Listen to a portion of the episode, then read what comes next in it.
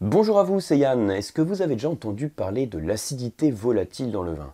Alors si vous dégustez un peu, je pense que c'est un terme que vous connaissez, la notion d'acidité volatile, puisque c'est quelque chose qu'on associe à certains vins, et en général de manière un petit peu négative. Et ce que je voudrais faire dans cette vidéo, c'est vous présenter en quelques minutes les points clés pour comprendre ce que c'est et d'où elle provient, et comment vous pouvez la retrouver dans les vins. Alors c'est quelques petits éléments que je vous présentais, ils ont parfois un caractère un peu, on va dire, technique. Comme toujours, je vais faire en sorte qu'ils soient le moins possible et en tout cas vous les rendre les plus compréhensibles, hein, vous présenter de la manière la plus pédagogique possible. Vous savez, c'est des notions essentielles à connaître si vous dégustez le vin. Si vous êtes onologue, ce sont des notions que vous connaissez par cœur, mais ici dans cette vidéo, je m'adresse aux dégustateurs, parce que c'est une notion qu'on utilise hein, euh, aussi dans la dégustation du vin. Alors première chose, je vais vous le présenter ici, hein, j'ai mis un peu les, les points principaux. Donc l'acidité volatile, je vais commencer par vous la définir. Ensuite, on verra le rôle dans le vin, et puis ensuite, je vous présenterai son origine. Ça, c'est un petit peu les trois pôles que je voudrais vous développer ici de manière la plus claire possible. Également de la manière la plus concise possible.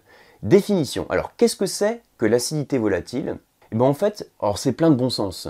Dans acidité volatile, vous avez le terme acide et vous avez le terme volatile. Jusque-là, ça va. En d'autres termes, ça veut dire que ça va désigner certains acides, certains acides organiques qui sont présents dans le vin. Donc tous les vins euh, sont riches en acidité, hein. le vin est une boisson acide. Et le terme volatile, eh ben, ça veut dire que ça vole. Donc ce sont des acides qui peuvent euh, s'évaporer facilement, on va dire. C'est pas très bien exprimé, mais c'est un petit peu ça l'idée. Donc l'acidité volatile d'un vin, c'est la somme des acides qui sont en mesure de s'évaporer. Et plutôt que de dire s'évaporer, qui n'est pas tellement adapté hein, pour exprimer ça, je pourrais dire que ce sont la somme des acides qui sont en mesure de voler. Hein, ce sont les plus volatiles. Alors pour mesurer l'acidité volatile d'un vin, c'est quelque chose hein, qu'on mesure dans le vin qui est mis sur le marché, on, on mesure en fait à différents moments dans le processus de vinification, on va le mesurer en grammes d'acide sulfurique par litre. Hein, c'est la mesure en équivalent d'acide sulfurique par litre. Et il faut savoir que même si on fait référence à différents types d'acides, quand on parle d'acidité volatile, le principal acide auquel on fait référence, c'est l'acide acétique. Donc pour faire simple, hein, dans le cadre de cette vidéo, quand on vous dit acidité volatile, pensez à acide acétique. Et acide acétique, c'est quoi? C'est le vinaigre. En tout cas, c'est l'acide que l'on retrouve dans le vinaigre. C'est le destin, vous savez, de tout vin de se convertir en vinaigre au bout d'un moment, je reparler juste après. Et puis donc le vinaigre, c'est l'alcool qui s'est converti en acide acétique. Donc ça, c'est vraiment pour vous présenter de manière très simple la définition. Alors la question qu'on peut se poser, maintenant j'ai mis rôle dans le vin, on peut se demander peu, de manière très simple, est-ce que c'est bien, est-ce que c'est pas bien d'avoir de l'acide acétique dans son vin? Alors intuitivement, si je vous dis que c'est du vinaigre, vous pouvez penser, bon bah c'est pas bien, c'est pas une bonne chose, a priori, ça peut être un défaut. Alors ça peut être, mais au-delà d'un certain seuil. Si vous avez un petit peu d'acide acétique qui est présent dans le vin, et c'est le cas de tous les vins, c'est pas un souci.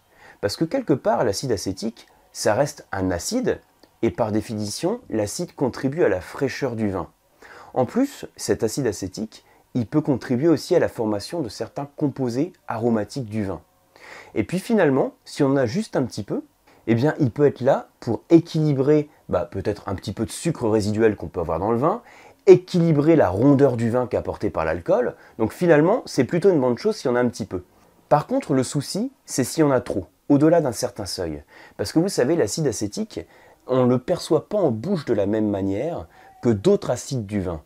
Si je vous mets par exemple un petit peu de jus de pomme sur la bouche, ou bien du jus de citron, ou même du jus d'orange qui a une certaine acidité, vous allez percevoir de la fraîcheur caractérisée par la salivation fluide. Maintenant, si vous prenez un petit peu de vinaigre en bouche, vous allez encore percevoir une salivation fluide. C'est normal, c'est encore de l'acidité. Par contre, il y aura une petite différence par rapport à l'acidité de la pomme ou du citron ou de l'orange même. La différence, c'est que ça va vous piquer un petit peu la bouche. Et ce picotement, cette aigreur, est caractéristique de l'acide acétique et au-delà d'un certain seuil, ça altère le vin.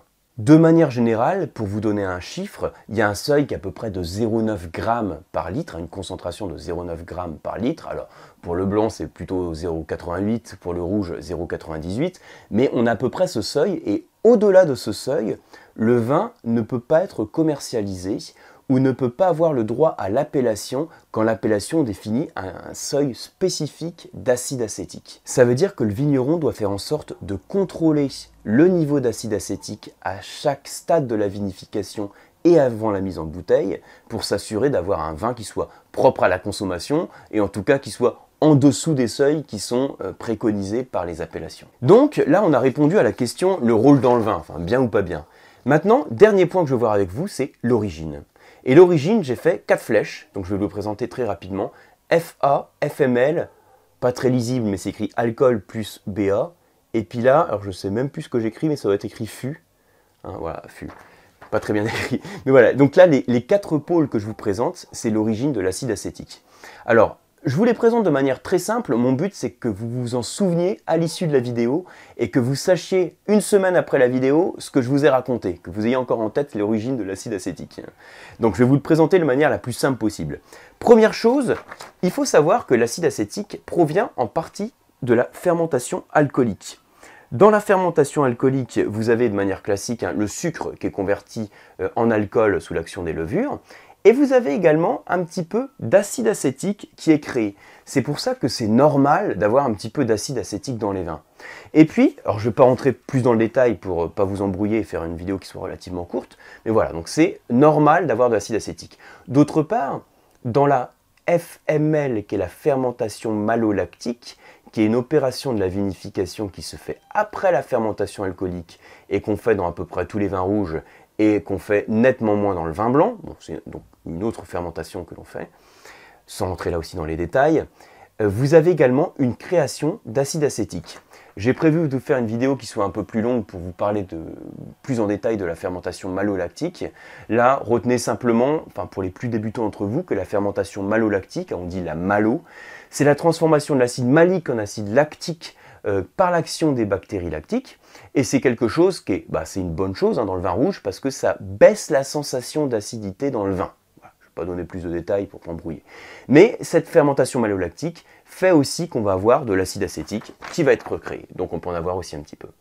Là où c'est plus problématique, c'est quand vous avez déjà ces fermentations qui ont été faites. Donc vous avez votre vin qui est, euh, c'est, de l'alcool maintenant et vous n'avez plus de sucre, c'est de l'alcool.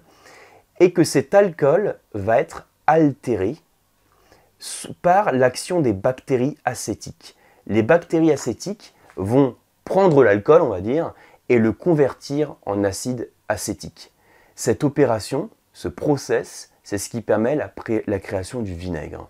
Le vinaigre, c'est de l'alcool, alors du vin en l'occurrence, si je parle du vinaigre de vin, donc il va perdre son alcool parce qu'en fait cet alcool est transformé, il évolue en acide acétique.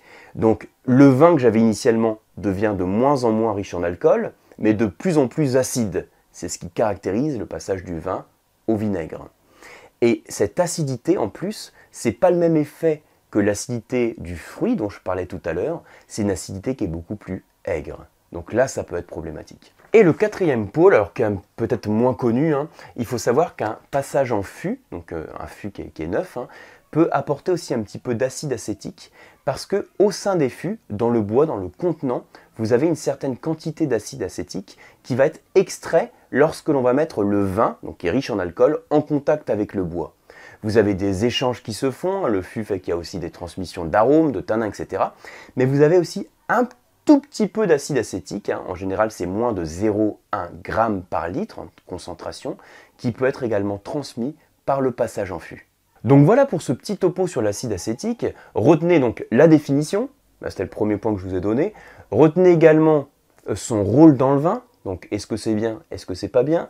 Retenez son origine, je vous ai décrit ces quatre pôles, fermentation alcoolique, malolactique, l'alcool et puis euh, l'apport aussi, enfin l'alcool, euh, les bactéries acétiques hein, qui transforment l'alcool, et le fût qui en apporte aussi un petit peu. De manière générale, quand vous avez un vin qui commence à développer de l'acide acétique, vous allez d'abord le percevoir en bouche. C'est-à-dire que vous allez percevoir une petite aigreur, mais pas tout de suite une odeur de vinaigre.